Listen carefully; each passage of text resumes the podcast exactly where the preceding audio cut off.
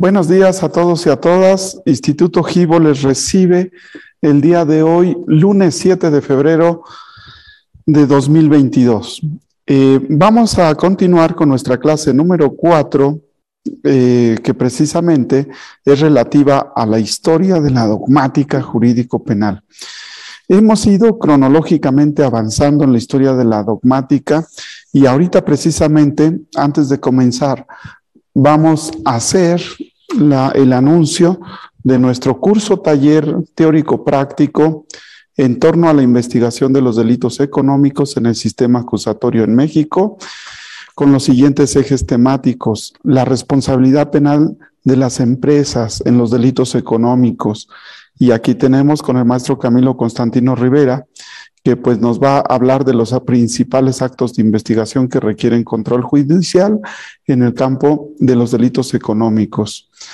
Eh, obviamente que los delitos económicos es la parte más interesante de la responsabilidad penal de las empresas.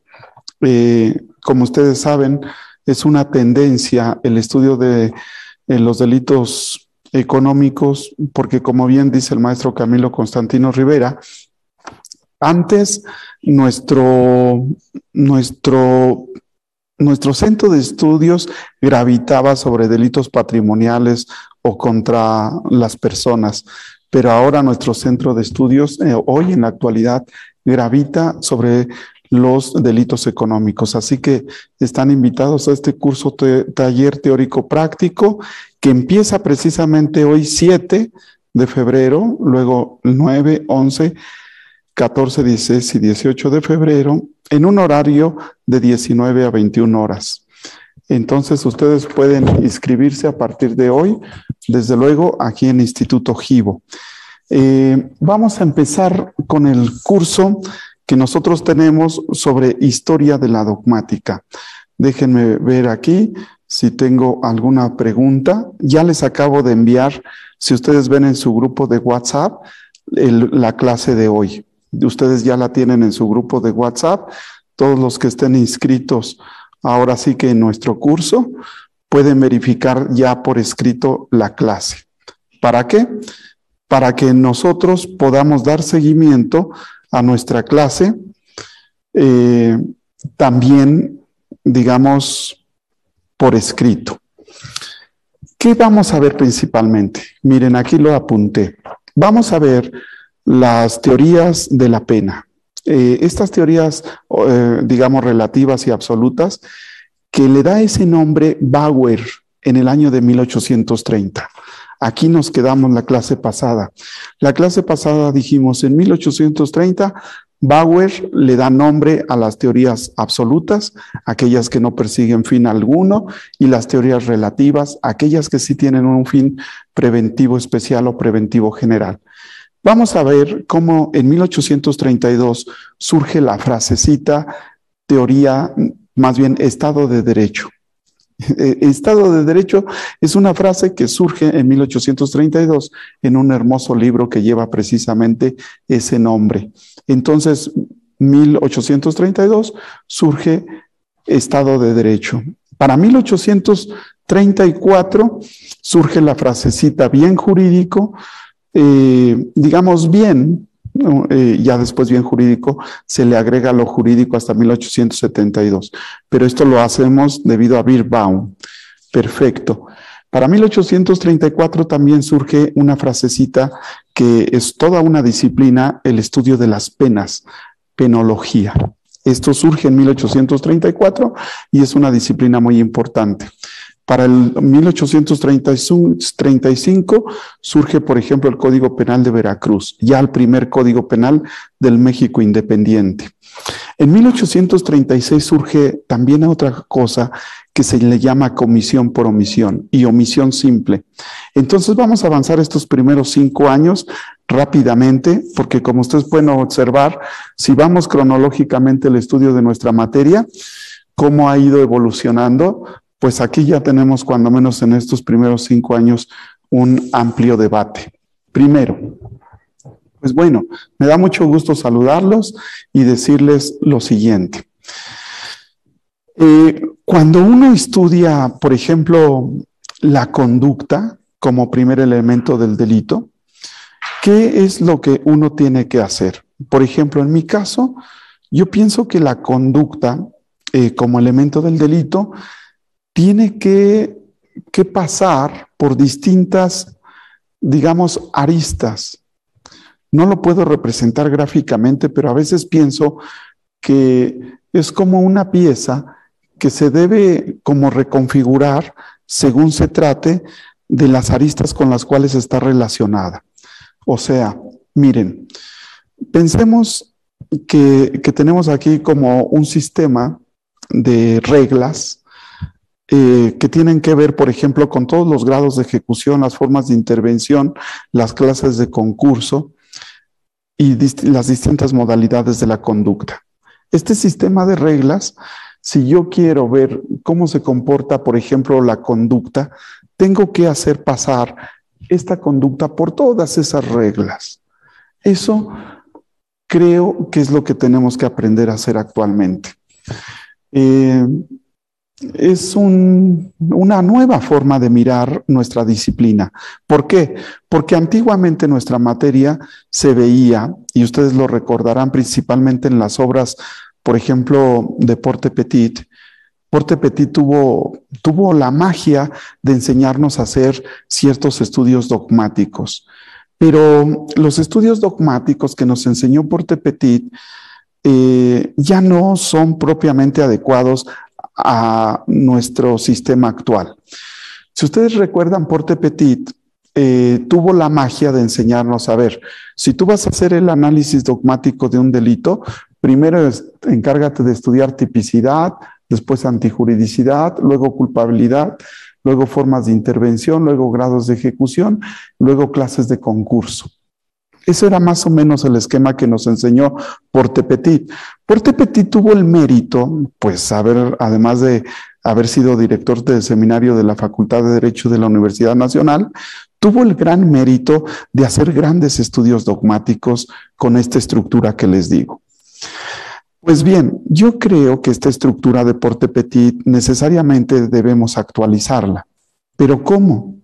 Cómo actualizar la estructura que nos enseñó Porte Petit. Y recuerdo, por ejemplo, en la universidad, en la Facultad de Derecho, cuando al menos a mi generación les tocaba hacer como una tesis de licenciatura, ¿qué hacíamos? Decíamos, por ejemplo, análisis dogmático del tipo de robo. Y analizábamos tipicidad, antijuridicidad, culpabilidad, autoría, participación, eh, clases de concurso y este era nuestro estudio dogmático con nuestras respectivas conclusiones y bibliografía. Ese estilo es de Porte Petit.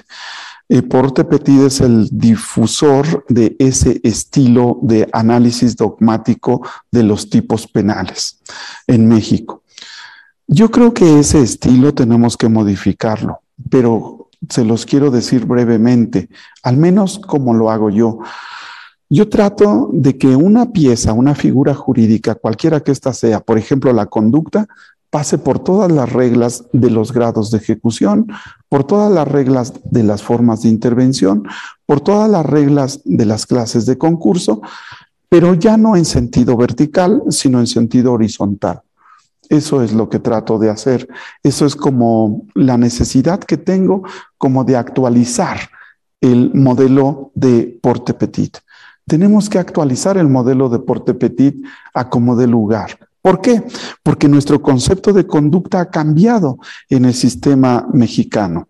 Actualmente, nuestro concepto de conducta ya no es aquel que aprendimos en Castellanos Tena, en Carracay Trujillo, donde nos decían, conducta es el movimiento corporal voluntario de una persona física. Ya no, ese concepto de conducta ya no es vigente, porque ahora nuestra legislación nos dice que las personas morales también tienen capacidad de acción. Y entonces ya no puedes ver a la conducta como un movimiento corporal voluntario.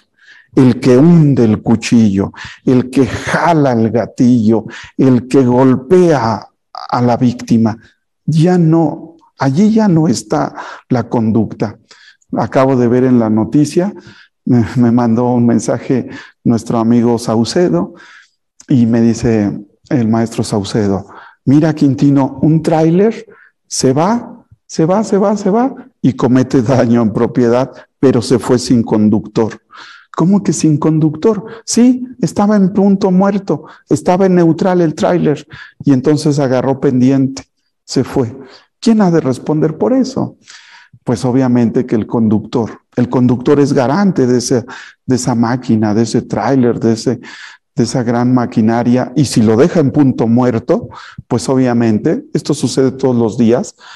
Todos los días las personas eh, vamos, por ejemplo, a un establecimiento está una pendiente, lo ponemos en primera, nos bajamos a comprar las tortillas y entonces el carro se va en punto muerto hacia abajo y choca, comete daño, comete daño en propiedad, comete lesiones, homicidio.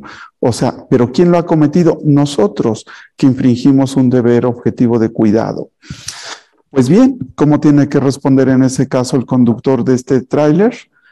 por haberlo dejado en punto muerto o neutral, tiene que responder eh, por daño en propiedad consumado instantáneamente, donde intervino el autor directo en forma de comisión por omisión culposa. Perfecto. Pero les decía, para llegar a esta síntesis tenemos que conocer un poquito la historia, pero también tenemos que conocer un poco la estructura del delito. Primero lo que necesitamos, si vamos a estudiar ahorita la, omisión, tenemos que estudiarla de esta manera. Miren, tenemos que ver la conducta que se puede realizar en forma de acción o en forma de omisión y cómo la omisión puede ser simple o de comisión por omisión. Y aquí viene lo importante. Vamos a comenzar con este 1836. En el año de 1836, Luden y Sashira, dos grandes penalistas alemanes, nos dicen en 1836, a ver, si tu conducta omisiva está asociada a un resultado material, esta conducta omisiva se recibe el nombre de comisión por omisión. En cambio, si tu conducta omisiva está asociada a un resultado típico formal, esta conducta omisiva recibe el nombre de omisión simple. Entonces, este es el origen de las palabras. Este es el origen de esas expresiones. Comisión por omisión cuando la conducta omisiva está asociada a un resultado material. Omisión simple cuando la conducta omisiva está asociada a un resultado formal. Perfecto. Ahora, esta conducta se tiene que pasar al estudio de los distintos grados de ejecución. Por ejemplo, ¿cómo se comporta la omisión cuando tienes un resultado de consumación instantánea. ¿Cómo se comporta la omisión cuando es un resultado de, digamos, de resultado permanente, un tipo de consumación permanente? ¿Cómo se comporta la omisión cuando tienes un tipo, por ejemplo, de consumación continuada? ¿Cómo se comporta la omisión cuando tienes tentativa? ¿O cómo se comporta la omisión cuando tienes el desistimiento de la tentativa? ¿Cómo se comporta la omisión cuando tienes autoría? ¿Cómo se comporta la omisión cuando tienes participación? ¿Cómo se comporta la omisión cuando tienes concurso real? ¿Cómo se comporta la omisión cuando tienes concurso ideal? A eso me refiero. Eso es lo que tenemos que lograr y rebasar ya aquel viejo esquema de porte petit. Eh, entonces nuestras preguntas ahora tendrían que ser las siguientes. ¿Cómo se comporta la omisión? En un caso de consumación instantánea, de consumación permanente, de consumación continuada. ¿Cómo se comporta la omisión en un caso de tentativa? ¿Cómo se comporta la omisión en un caso de desistimiento? ¿Cómo se comporta la omisión en un caso de autoría? ¿Cómo se comporta la omisión en un caso de coautoría? ¿Cómo se comporta la omisión en un caso de autoría mediata? Cómo se comporta la omisión en un caso de concurso real, cómo se comporta la omisión en un caso de concurso ideal, pero todo esto en forma horizontal, en forma horizontal y ya no de tipo vertical. ¿Por qué? ¿Por qué ya no de tipo vertical? Porque si ustedes recuerdan, en el viejo esquema que heredamos de esos libros de editorial por Rúa Pastadura, o sea, estamos hablando como de mil que será de 1950 a 2014, en todo ese periodo, en todo ese periodo de tiempo en México, nos enseñaron, por ejemplo, que la clase de concurso se analiza hasta el final, en forma vertical, hasta abajo. Y no debe ser así, porque el concurso real o ideal se decide según sea el número de conductas. Y la conducta se estudia al principio. Es decir, como el, en forma vertical sería el primer punto de partida. Entonces el concurso no lo tienes que relegar hasta el final. El número de conductas lo debes estudiar al principio y por ende el concurso se estudia como conducta típica a nivel de tipo y no hasta el último lugar. Muchos incluso lo relegaban hasta después del estudio de la culpabilidad. Entonces ya no es en forma vertical, sino es en forma horizontal. Y en forma horizontal ya no hay una prelación como antes la había, de que, bueno, pues decíamos, es que la, eh, las formas de autoría suponen una conducta típica, ya no, esa prelación hay que dejarla como en el olvido. Ya no se trata de hacer prelación. La única prelación que existe es entre tipicidad, antijuridicidad y culpabilidad. Pero en cuanto hace al concurso, lo tienes que estudiar así, en forma horizontal. Después, si quieres estudiar el grado de ejecución, la forma de intervención, la naturaleza la conducta, aquí no hay prelación, porque aquí es en forma horizontal y el orden de los factores no altera el producto. Por eso, si se le ven como unidades de medida o de medición, vamos a llegar a la conclusión de que estos, estas herramientas no tienen una prelación lógico-numérica. Y con eso saldamos una cuenta que es una cuenta histórica con el tema de cómo se analizaba un caso en los en el sistema inquisitivo tradicional y cómo se analiza un caso en el sistema de corte acusatorio en México. Ahora ya no es vertical, sino horizontal. Ahora estas categorías eh, ya no tienen una prelación lógico-numérica y se pueden estudiar en forma horizontal sin problema. Entonces, si vamos a entrar al estudio de la omisión, pues hay que hacerlo de esta manera. ¿Cómo se comporta un delito de omisión en un delito de consumación instantánea? Hay que resolverlo de esta manera. El delito de omisión se consuma instantáneamente cuando se colman todos los elementos de la descripción legal, en el momento y lugar en que se colman los elementos de la descripción legal. ¿Cómo se consuma un delito de omisión en un delito de consumación permanente? Bueno, pues ese delito de consumación permanente se colma a través de una omisión cuando el resultado se mantiene durante el tiempo. Bueno, vamos a poner un ejemplo de consumación instantánea y otro ejemplo de consumación permanente. Por ejemplo, piensen ustedes en el automovilista, en el conductor, en el chofer que deja en punto muerto el tráiler sobre una pendiente, sobre una ligera pendiente. Bueno, si lo deja en punto muerto, pues hay una omisión y esa omisión está asociada a un daño en propiedad. Entonces, se consuma instantáneamente en el instante en que se colman todos los elementos del tipo de daño en propiedad. Y entonces ya nos queda de esta manera. Daño en propiedad consumado instantáneamente donde intervino el autor directo en forma de comisión por omisión culposa. Ahora, si el conductor tuvo, por ejemplo, la malicia de dejarlo en, punto muerto para que atropellara esa maquinaria, ese tráiler a ciertas personas, pudiendo haberlas haber matado, entonces nosotros nos preguntamos, a ver, ¿cuál es el bien jurídico que se puso en peligro? Ya decimos la vida, claro. Entonces, la vida de tantas personas y tantas otras resultaron lesionadas. Perfecto.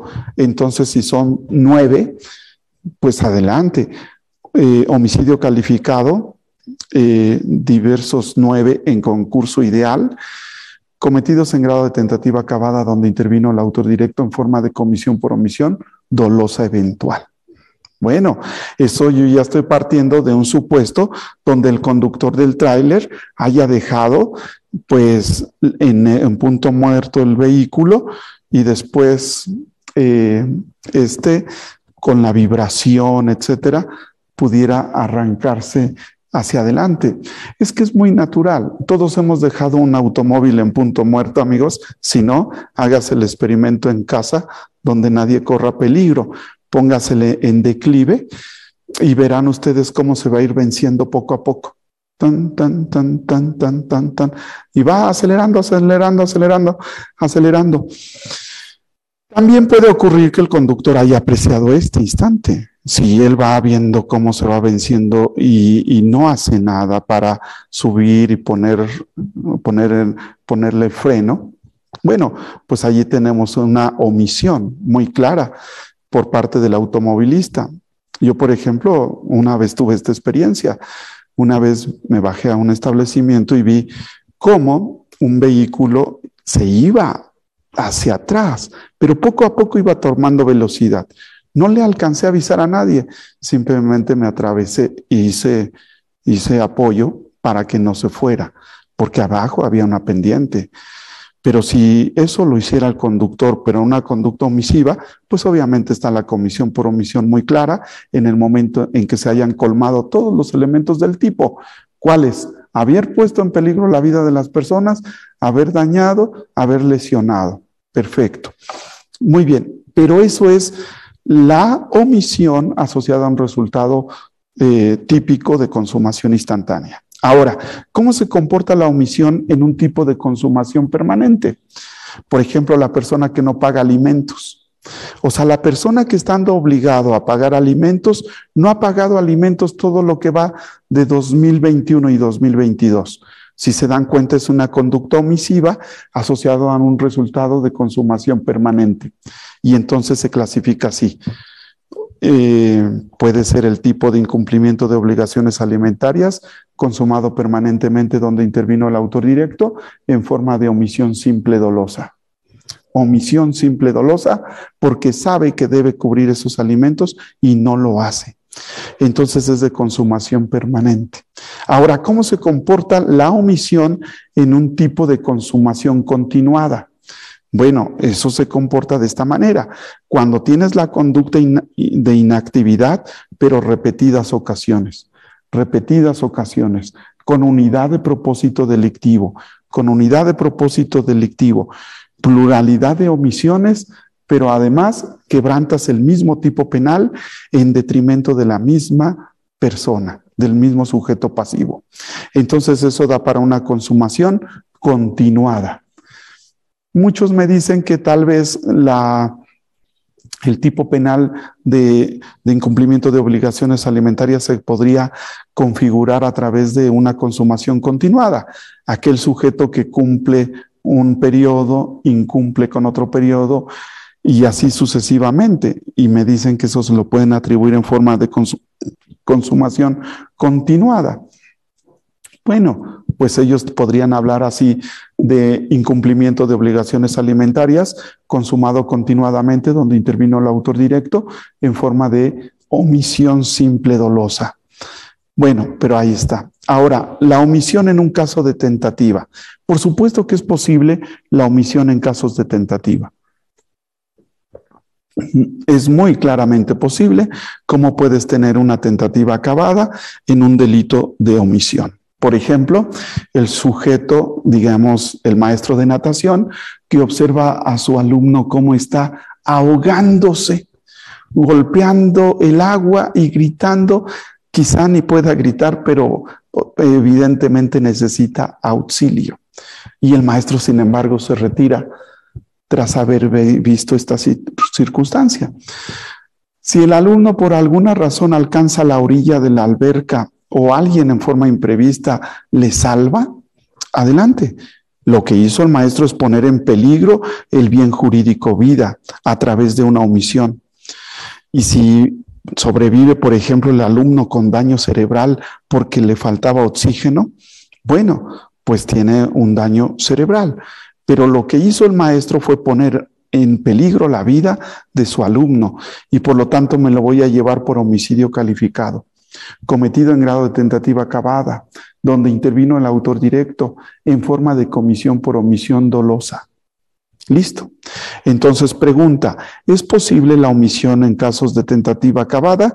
Respuesta sí, sin problema. Ahora, ¿es posible la omisión en casos de tentativa inacabada? Respuesta, se discute demasiado. Esto último, la omisión y la tentativa inacabada, está como, por así decirlo, discutible. ¿Por qué?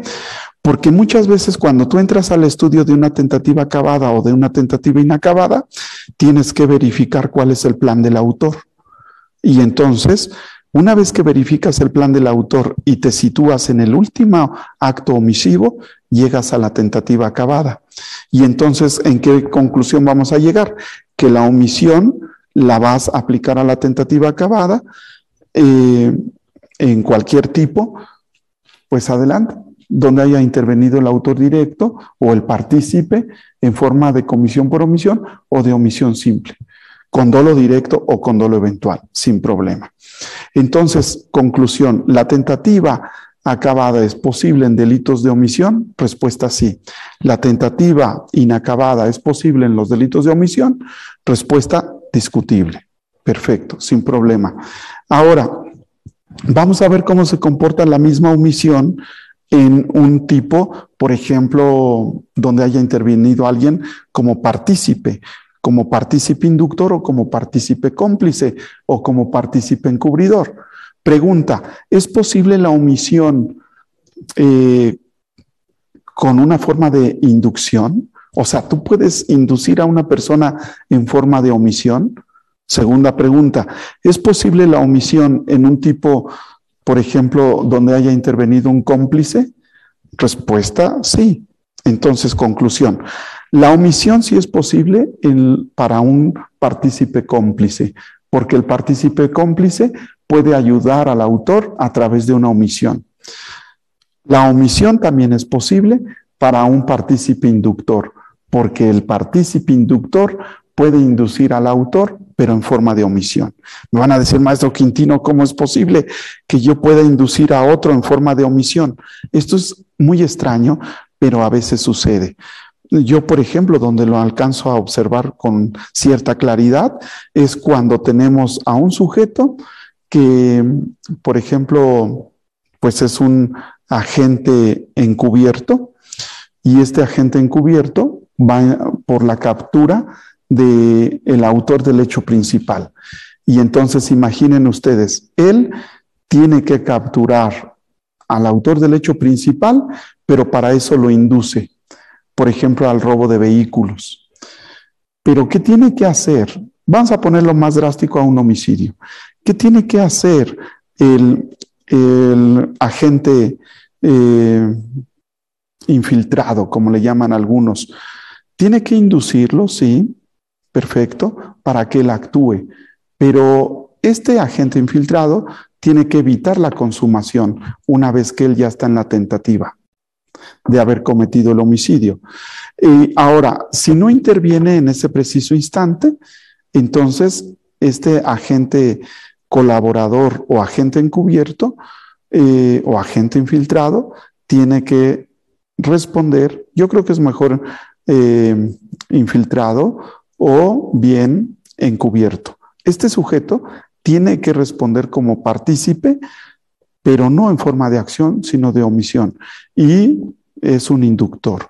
O sea que la inducción en forma de omisión es escasa, escasísima, pero sí es posible. Entonces, conclusión, ¿es posible inducir en forma de omisión? Escasamente. ¿Es posible ayudar en forma de omisión? Claro que sí, si es posible ayudar a otro en forma de omisión. Por ejemplo, hay muchos casos, por ejemplo, la madre sabe que su hija es objeto de una agresión sexual a manos del padrastro y la madre simplemente no interviene para impedir este hecho, para evitarlo. Entonces ella está siendo partícipe del autor del hecho principal que comete una agresión sexual. ¿Y cómo me la voy a llevar en el caso de que el agresor haya violado a la víctima? Bueno, pues a ella me la voy a llevar de esta manera. Violación consumada instantáneamente donde intervino la partícipe cómplice en forma de omisión dolosa. Aquí quiero darles un punto de vista personal, a ver qué les parece. Yo en lo personal creo que la omisión, pues obviamente puede ser comisión por omisión u omisión simple, pero la comisión por omisión y la omisión simple, en mi particular punto de vista, normalmente está asociado a las formas de autoría. Ahora, cuando voy por los partícipes, normalmente ocupo omisión dolosa, desde luego. Pero no le pongo comisión por omisión ni omisión simple, sino que creo que los partícipes simplemente es omisión dolosa, ya sean inductores o cómplices, pero no les pongo comisión por omisión ni omisión simple. ¿Por qué? Porque creo que la comisión por omisión y la omisión simple, en tanto que exigen un deber jurídico de actuar o calidad de garante, está más cerca a las formas de autoría. Entonces, por ejemplo, a ella que no evitó la agresión sexual de que fue objeto su propia hija, pues me la llevo por violación consumada instantáneamente, donde intervino la partícipe cómplice en forma de omisión dolosa, sin problema. Pero no le puse omisión simple dolosa, ni le puse comisión por omisión dolosa. ¿Por qué? Porque la omisión simple y la comisión por omisión, eh, eh, en mi criterio, están más cercanas a las formas de autoría y no a las formas de participación. Entonces yo ocupo en lo personal comisión por omisión y omisión simple para casos de autoría. Y me voy simplemente por omisión dolosa para los casos en que alguien haya participado. Pues bien, mis queridos amigos, ese es un criterio personal. ¿Por qué? Porque la doctrina, pues ustedes van a encontrar en la doctrina mayoritaria que les dicen, en este caso de que la persona no evita la violación de que fue objeto su propia hija, pues la vamos a clasificar por violación consumada instantáneamente, donde intervino la partícipe cómplice en forma de omisión simple dolosa. Y otros dicen en forma de comisión por omisión dolosa. Y yo pienso que omisión simple y comisión por omisión deben ser solamente para casos en que ella haya sido autora. Y aquí no es autora, sino que es cómplice. Muy bien, pero ese es un criterio personal, no pasa nada, mis queridos amigos. Ustedes pueden tomar la decisión que prefieran. Ya tenemos cómo se comporta la omisión en casos de consumación instantánea, permanente, continuada, en casos de tentativa, en casos de partícipe inductor, en casos de partícipe cómplice, pues obviamente vamos a ver la, omisión en casos de coautoría y en casos de autoría mediata. ¿Cómo se puede comportar la omisión frente a una autoría mediata? Eh, gran parte de la doctrina nos dice que no es posible autoría mediata en forma de omisión. Así no lo dicen, nos dicen así, miren, la omisión no es posible en casos de autoría mediata. ¿Cuál es mi criterio personal? Yo creo que sí es posible ser autor mediato a través de una omisión, de una omisión dolosa, de una comisión por omisión o de una omisión simple dolosa. Sin embargo, la doctrina nos dice todo lo contrario. La doctrina nos va a decir, no es posible la eh, comisión por omisión en casos de autoría mediata. No es posible la omisión en casos de autoría mediata. Bueno, se respeta el criterio, pero no se comparte. Ahora, ¿cómo puedes tener al autor mediato en un caso de comisión por omisión? Bueno, pues simplemente te pones a pensar que puedes tener aquí a un general del ejército y el general del ejército simplemente no interviene cuando observa cómo un subalterno tortura o mata a una persona o la desaparece. Fíjense, qué, terrible, ¿no? Porque si eres superior jerárquico, estás obligado a evitar este hecho, así como está obligada la madre a evitar la violación de que va a ser objeto su propia familia. Obviamente que el general tiene que evitarlo. Y muchas veces él puede llegar a tener un cierto dominio del hecho como autor mediato a través de un organismo organizado de poder. Y esa omisión, si, si, si es como tal omisión, no hace desaparecer la autoría mediata. Entonces, por eso mi criterio es que sí puedes tener a un autor mediato que actúa en forma de omisión. O sea, la autoría mediata no está cerrada solamente a acción, sino que la autoría mediata, en mi criterio, también es posible en los delitos de omisión. Bueno, en fin, pero simplemente mi deber es decirles, este es mi criterio personal y el criterio de la doctrina generalizada es este otro. Y ustedes toman la postura que ustedes deseen para el caso concreto de que se trate.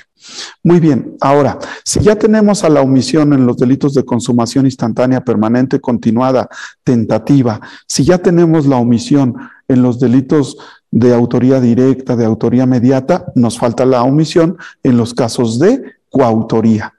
En los casos de coautoría, el omitente, el que lleva a cabo la omisión, o más bien los que llevan a cabo la omisión, los omitentes, pues ambos, o los que sean, tres, cuatro, etcétera, todos los omitentes coautores deben tener el deber jurídico de actuar. O sea, si, si, se trata, por ejemplo, de una omisión donde se exige una determinada calidad de garante, pues todos deben tener esa calidad de garante para que puedan ser coautores. Si alguno de ellos no tiene la calidad de garante que exige el tipo o el deber jurídico de actuar en concreto, entonces no puede ser coautor.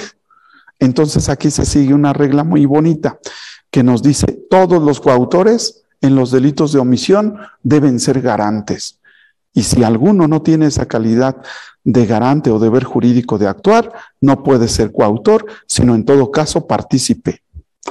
Imaginen ustedes, Imaginen un caso sencillo. Imaginen que tenemos a dos salvavidas y a un turista. Y tres, los tres observan cómo se ahoga una persona en la playa y deciden no intervenir. ¿Tú quieres intervenir? No.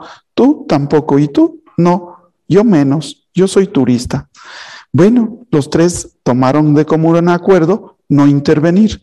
Pregunta, ¿A los tres los puedes hacer coautores de un homicidio? Desde luego que no, porque el turista no tiene la calidad de garante o deber jurídico de actuar para evitar esa muerte. A los que sí te puedes llevar como coautores es a los dos salvavidas, porque ellos sí tienen la calidad de garante. ¿Y cómo lo vas a hacer? Homicidio calificado, consumado instantáneamente, donde intervinieron los coautores en forma de comisión por omisión dolosa. Listo. Oye, ¿y el turista queda impune? Bueno, a ver, si este turista acordó con los otros no intervenir, pero no tiene la calidad de garante, al menos me lo puedo llevar como partícipe cómplice, o sea, o como inductor, en el caso de que los haya convencido a no intervenir. Pensemos que les ayudó a través de una omisión a no intervenir. Entonces sí me lo puedo llevar por homicidio calificado, consumado instantáneamente, donde intervino el partícipe cómplice en forma de omisión dolosa. Fíjense cómo no, le puse coautor porque él no tiene el deber jurídico de actuar o calidad de garante. En fin, conclusión, para ser coautor en un delito de omisión, tienes que tener la calidad de garante en todos los coautores. Entonces, mis queridos amigos, ya tenemos la, omisión en los delitos de consumación instantánea permanente continuada, ya tenemos la omisión en los delitos de tentativa, ya tenemos la omisión en los delitos de autoría directa, coautoría, autoría mediata, ya tenemos la omisión para el inductor o para el cómplice, ya tenemos la omisión, pues nos faltaría para el concurso real o el concurso ideal. Cuando tú tienes una omisión y la quieres asociar a un concurso ideal, esa omisión debe ser la misma. El sujeto debe tener unidad de, omisión. Normalmente se le llama unidad de acción, pero aquí sería unidad de omisión. Eh, es que el término unidad de acción se da como unidad de conducta, pero pregunta, ¿es posible en un concurso ideal una omisión? Claro, simplemente piensen ustedes en el tráiler de nuestro caso, el tráiler que por la pendiente va agarrando vuelo o aceleración y en punto muerto se va acelerando solo. Bueno, pues adelante, no pasa nada, pero cometió daño y a lo mejor lesiones. Esos son dos tipos. Esos dos tipos eh, están asociados a una misma conducta omisiva. Y estos dos tipos se asocian a través de un concurso ideal. Y este concurso ideal, pues queda más o menos así. Fíjense, eh, por ejemplo, si cometió lesiones, lesiones de las que ponen en peligro la vida. Perfecto. Consumadas instantáneamente donde intervino el autor directo en forma de comisión por omisión culposa, en concurso ideal con daño en propiedad consumado instantáneamente donde intervino el autor directo en forma de comisión por omisión culposa. Se dan cuenta cómo las lesiones y el daño en propiedad están unidos con un eslabón que se llama concurso ideal. Entonces, claro que es posible la omisión en casos de concurso ideal, así como también es posible eh, el concurso real en casos de omisión. Pero claro, aquí tienes que tener varias omisiones. Eh, varias conductas de omisión asociadas a diversos tipos penales. Por ejemplo, el sujeto que omite el pago de los alimentos a los que está obligado, pero además omite eh, retirar a su cónyuge que está en silla de rueda, eh, digamos, de frente al sol, y la víctima sufre lesiones o quemaduras. Bueno, pues este sujeto que además de no pagar los alimentos a los que está obligado, en el caso específico omitió retirar a su, a su cónyuge que depende de una silla de ruedas, retirarla o apartarla del sol, bueno, si esto último lo hizo también dolosamente, se clasifica de esta manera. Tienes dos tipos, incumplimiento de obligaciones alimentarias en concurso real con, eh, ya le vas a atribuir las lesiones, lesiones de las que tardan en sanar más de 15 pero menos de 60 días, eh, y estos dos tipos los vas a, unir con un concurso real. Y en ambos casos tienes una omisión. Aquí tienes una omisión simple y aquí una comisión por omisión. Y entonces te queda de esta manera. El, primer tipo, incumplimiento de obligaciones alimentarias consumado permanentemente donde intervino el autor directo en forma de eh, omisión simple dolosa. Perfecto. En concurso real con, aquí ya tienes otra conducta, que sería eh, lesiones de las que tardan en sanar más de 15 pero menos de 60 días, consumadas instantáneamente donde intervino el autor directo en forma de comisión por omisión dolosa. Esto es muy bonito porque los delitos de consumación permanente tienen reglas específicas y nos dice las reglas específicas que si el segundo tipo se comete para mantener el estado antijurídico al que se sometió a la víctima, entonces hay unidad de acción o unidad de conducta. Entonces yo no he partido de unidad de acción o unidad de conducta, porque de haber sido eso le pongo este concurso ideal y no concurso real. Yo los vi como independientes, si se dan cuenta, este como omisión simple dolosa y este como comisión por omisión dolosa y aquí ya tengo un concurso real. Pues obviamente que es muy posible la omisión en casos de concurso real sin problema. Y de esa manera les decía, mis queridos amigos, que tenemos que reconfigurar no sé qué opinen ustedes. Tenemos que cambiar nuestro antiguo sistema o método para el análisis de casos. Tenemos que hacerlo más versátil y más acorde con nuestra legislación vigente. O sea que antes teníamos una, una forma, una estructura de análisis de casos que nos enseñó sobre todo Porte Petit. Y fue un gran difusor y tuvo un gran éxito su literatura, pero ya no podemos tomar esa estructura para el análisis de los delitos hoy en México. Vamos, nos dice aquí nuestro amigo Emilio, que vayamos por favor a preguntas y respuestas que tenemos aquí, sobre todo en el chat. Ya no alcanzo a ver, Emilio, pero dice, excelente, muchas gracias. Eh, luego dice, un choque en movimiento eh, golpea, un coche en movimiento golpea la parte frontal a otro automóvil, le eh, antecede el impacto, eh, se, se, volca el segundo coche, mueren dos. ¿Por qué no, por qué no hacen uso de la voz y nos plantean el caso? Es que fíjense que las letritas no las alcanzo a ver. Estoy medio. Sí, me escuchan. Sí. Bueno, doctor. Bueno, un golpea a otro que le antecede en la carretera, obviamente, los dos en movimiento. Del impacto, el segundo coche sale disparado, eh, eh, sale disparado, este, fallecen dos personas, luego y al trasladar al hospital, eh, una bebé, una persona que estaba embarazada, pierde a su, a su bebé y una menor de edad más sale, eh, eh, muere el, de las lesiones y con todavía dos lesionados. ¿Cómo se clasificaría el, el, el tipo penal, el, el, hecho. Vamos a hacerlo. Mira, primero quiero saber si estoy en lo correcto. Tenemos un automovilista X1, tenemos un automovilista X2. El primero impacta al segundo.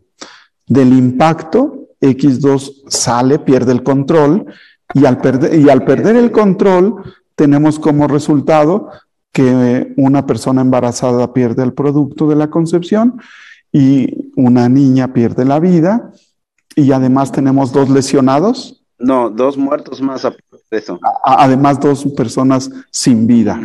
Entonces, son tres personas sin vida. Dos lesionados. Sí, son cuatro en total.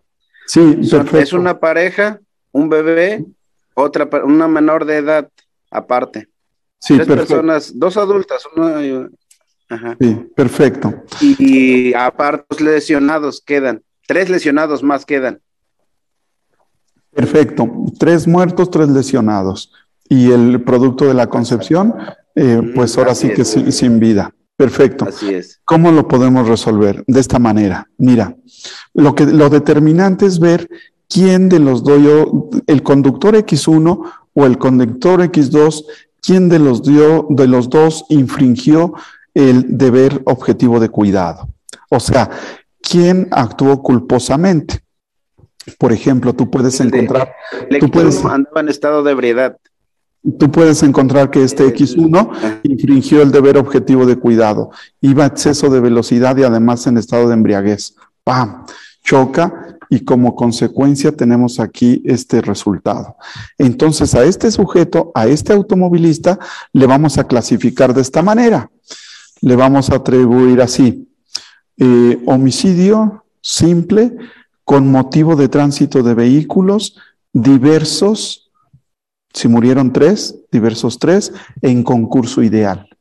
Fíjense qué importante, pues estamos hablando ahorita de concurso.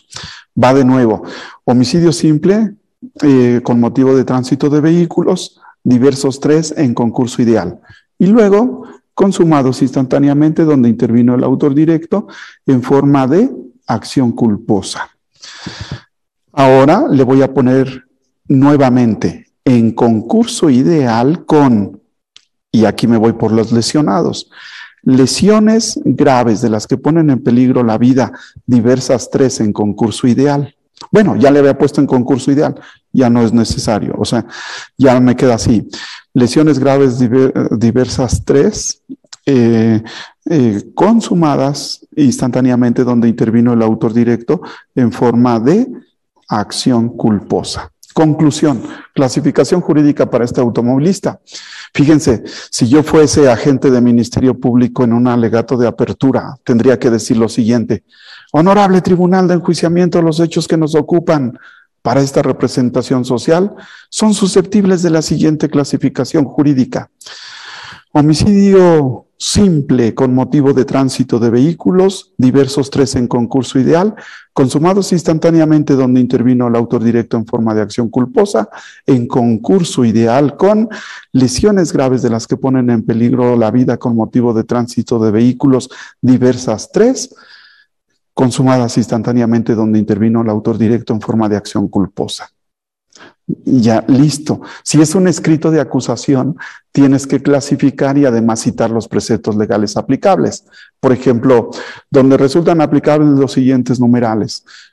Ya te vas al homicidio simple, 123, 140 del Código Penal de la Ciudad de México, consumado instantáneamente 17 fracción primera, donde intervino el autor directo 22 fracción primera, en forma de acción, 15 parte conducente por lo que hace a la acción, culposa 18 párrafo tercero, concurso ideal, pues sería el artículo 28 parte conducente por lo que hace al concurso ideal, lesiones de las que ponen en peligro la vida, eh, son el 130 fracción séptima con relación al 140 porque es con motivo de tránsito de vehículos, 17 fracción primera, 22 fracción primera, 15 parte conducente por lo que hace a la acción y 18 párrafo tercero, todos del Código Penal vigente en el momento y lugar de los hechos. Muy bien. Entonces, ese, ese sería la clasificación, amigo, para ese caso. Y nos sirve el ejemplo que nos pones, porque es precisamente lo que estamos haciendo. El día de hoy les estamos diciendo lo siguiente. Es necesario que retomemos una nueva forma o estilo, método, como se le llame, para el análisis dogmático de los delitos. Es necesario, ¿por qué? Porque aquel antiguo sistema que heredamos, principalmente atribuible entre muchos otros autores a Porte Petit, pues ya no tiene cabida, lamentablemente, porque aquel sistema que heredamos del sistema inquisitivo tradicional, como le quieran llamar, nos llevaba a estudiar el concurso hasta después de la culpabilidad estudiar en las reglas de concurso real o ideal hasta que hayas pasado por tipicidad, antijuridicidad, culpabilidad y luego entonces estudia formas de autoría, de participación, grados de ejecución y ahora sí entra el estudio del concurso. No, y mil veces no. El concurso se estudia a nivel de conducta típica. ¿Por qué? Porque el concurso significa eh, pluralidad de conductas, o sea, concurso real, o unidad de conducta, concurso ideal. Entonces, el número de conductas es lo que determina la clase de concurso real o ideal. Y entonces, ¿dónde debes estudiar el concurso? A nivel de conducta. Aquí, como lo hicimos? En este caso, homicidio simple con motivo de tránsito de vehículos diversos tres en concurso ideal. ¿Por qué ideal? Porque es la misma conducta. A eso me refiero cuando les digo respecto de la necesidad de dejar atrás estos libros de editorial por Rúa Pastadura que relegan al concurso hasta el último lugar. Pero bueno, es que no es que ellos hayan tenido la culpa, ni mucho menos. Ese sistema lo heredaron a su vez de los alemanes. Desde que yo tenga conocimiento, desde James Goldsmith, Jens Goldsmith desde 1934 hizo más o menos el esquema al que se refirió Porte Petit y hizo popular en nuestro país.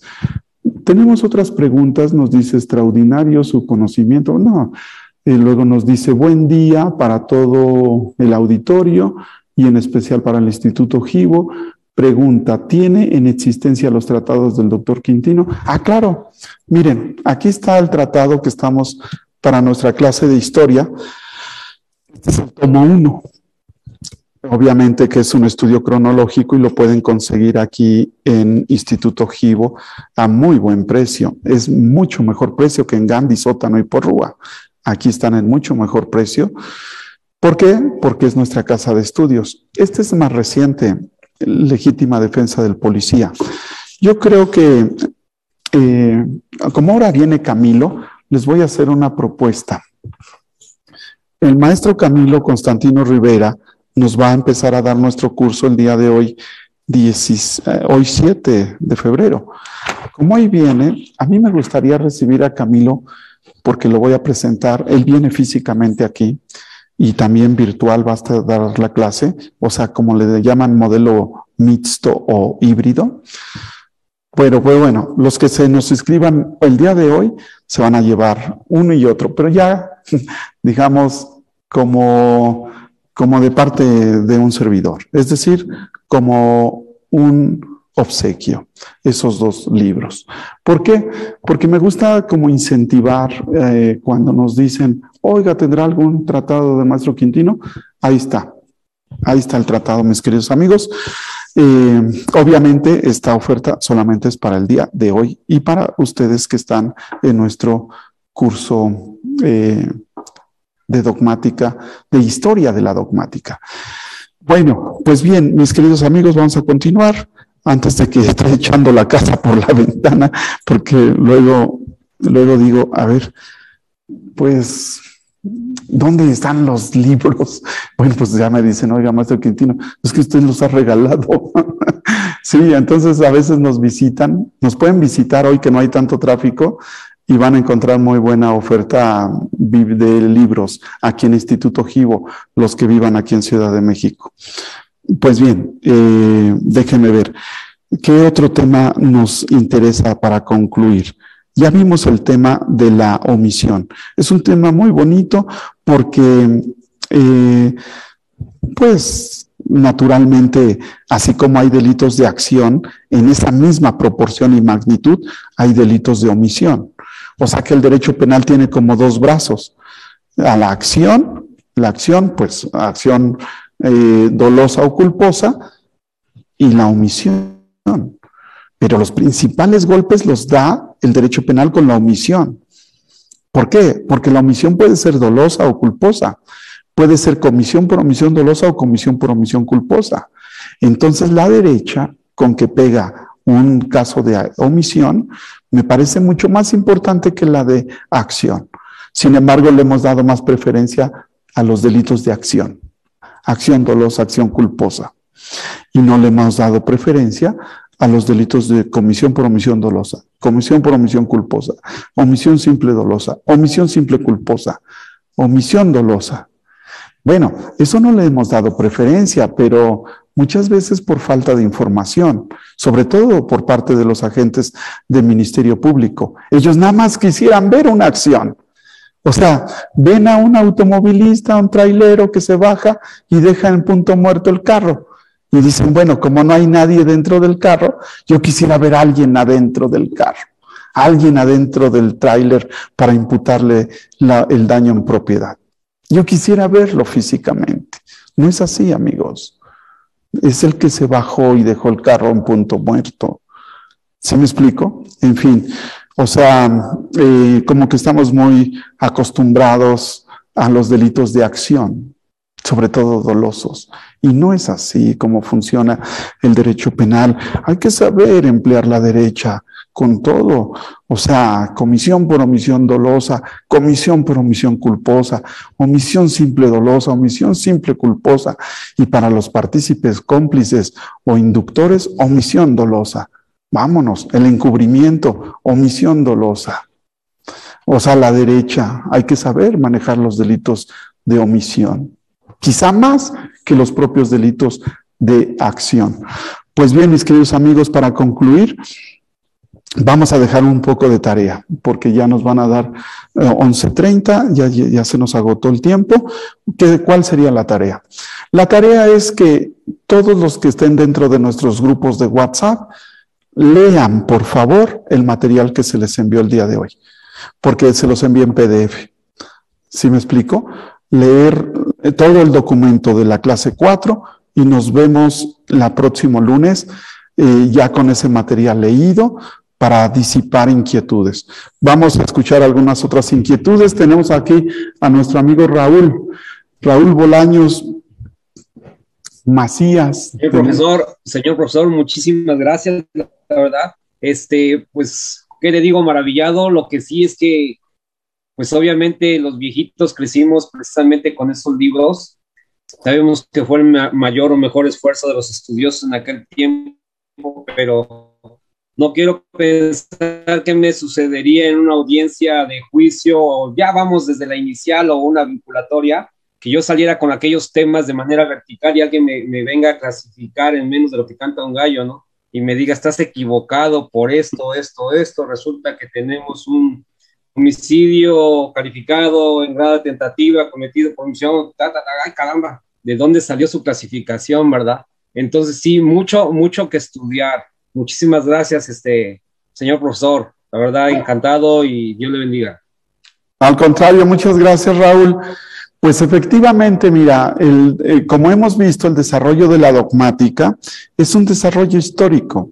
O sea, no podríamos hablar ahorita de comisión por omisión y de omisión simple sin Henry Luden, que hizo esto posible entre 1836 y 1840, junto con Sashira. Entonces, por ejemplo, aquí estaba viendo dentro de los temas que vienen en, en, los que ya les envié desarrollados al WhatsApp, a los grupos de WhatsApp. Bueno, pues también está el tema de las conductas neutrales. Las conductas neutrales surgieron precisamente en 1836. ¿Cuáles son esas conductas neutrales? Son conductas, por ejemplo, las que desempeña, vamos a imaginar, el conductor del Uber. Imaginen que el licenciado Quintino es conductor de un Uber los fines de semana. Me daría gusto. Y entonces el conductor de Uber escucha el comentario que llevan dos pasajeros y deduce, el conductor deduce que acaban de robar una casa habitación. Y entonces le dicen, Señor, nos lleva a tal lugar porque vamos a dejar estas cosas. El conductor de Uber los lleva sin problema. Entonces la conducta neutral eh, es la del conductor del Uber. Él no tiene problema, no es partícipe cómplice, no les está ayudando a furgarse. Eso se llama conductas neutrales. ¿Desde cuándo surgen estas conductas neutrales? Desde 1836 en Alemania. Una tesis jurisprudencial las reconoce y nos dice, esas conductas neutrales no crean un riesgo no permitido. O sea, esas conductas neutrales no significa actuar en forma típica. Hoy diríamos que el conductor del Uber no actuó en forma típica. ¿Por qué? Porque su conducta es neutral. Ahorita simplemente desempeña un rol como conductor de Uber. En fin, pero esto tiene sus matices. Por ejemplo, en cierta ocasión a un taxista le dijeron, oiga señor, ¿me acompaña? Voy a mi casa. Sí, con gusto. Le llevo y le cobro tanto. Perfecto era las 11 de la noche y ve el taxista como escala la barda, sube, sospechosamente, sospechosamente abre la puerta, sospechosamente le pide meter el taxi, sospechosamente baja también los utensilios de la casa, cuadros, sospechosamente le dice vámonos, sospechosamente lo lleva a una guarida.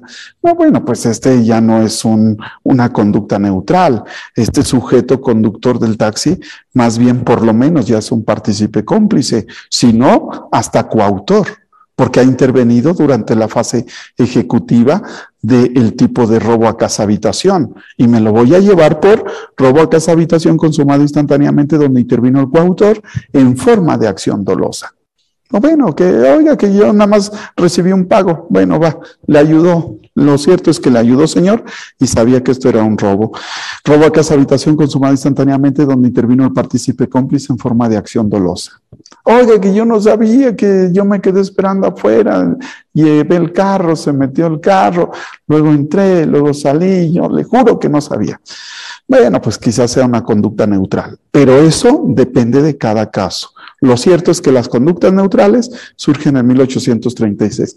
Vamos a ver aquí a nuestro amigo eh, eh, Saulo. Adelante. Es que estoy un poco segatón, ya se habrá notado. Adelante, Saulo. Buenos días, doctor, de aquí de Chilpancingo Guerrero. Una confusión, doctor, en, en, este sentido de que en el caso de los delitos instantáneos, eh, no tengo duda por cuanto hace homicidios, lesiones, pero por acá por Guerrero se da mucho sobre la extorsión. ¿A partir de cuándo queda consumado? Yo tengo el sentido de que es con la llamada con la simple llamada para que obliga a una persona a hacer o hacer, dejar de hacer, o, o bien hasta le entrega el perjuicio del daño patrimonial de la persona. Es mi confusión en sentido porque dice delito instantáneo, pues se comete en un abrir y cerrar los ojos. Sí. Pero en este sí tengo la duda en el delito de extorsión. Gracias, sí. doctor. Al contrario, gracias, Saulo. Fíjense que un servidor hizo el Código Penal para el Estado de Guerrero. El Congreso del Estado me pidió un proyecto de Código Penal para el Estado de Guerrero en el año 2015. Entonces, el Código Penal vigente hoy en Guerrero lo hice hace 10, 11 años. Eh, te pediría que consigas el Código Penal para el Estado de Guerrero en una editorial que lo publica con todo y exposición de motivos. No sé qué editorial tengas tú, amigo, porque la exposición de motivos me llevé 150 páginas. Es todo un desarrollo.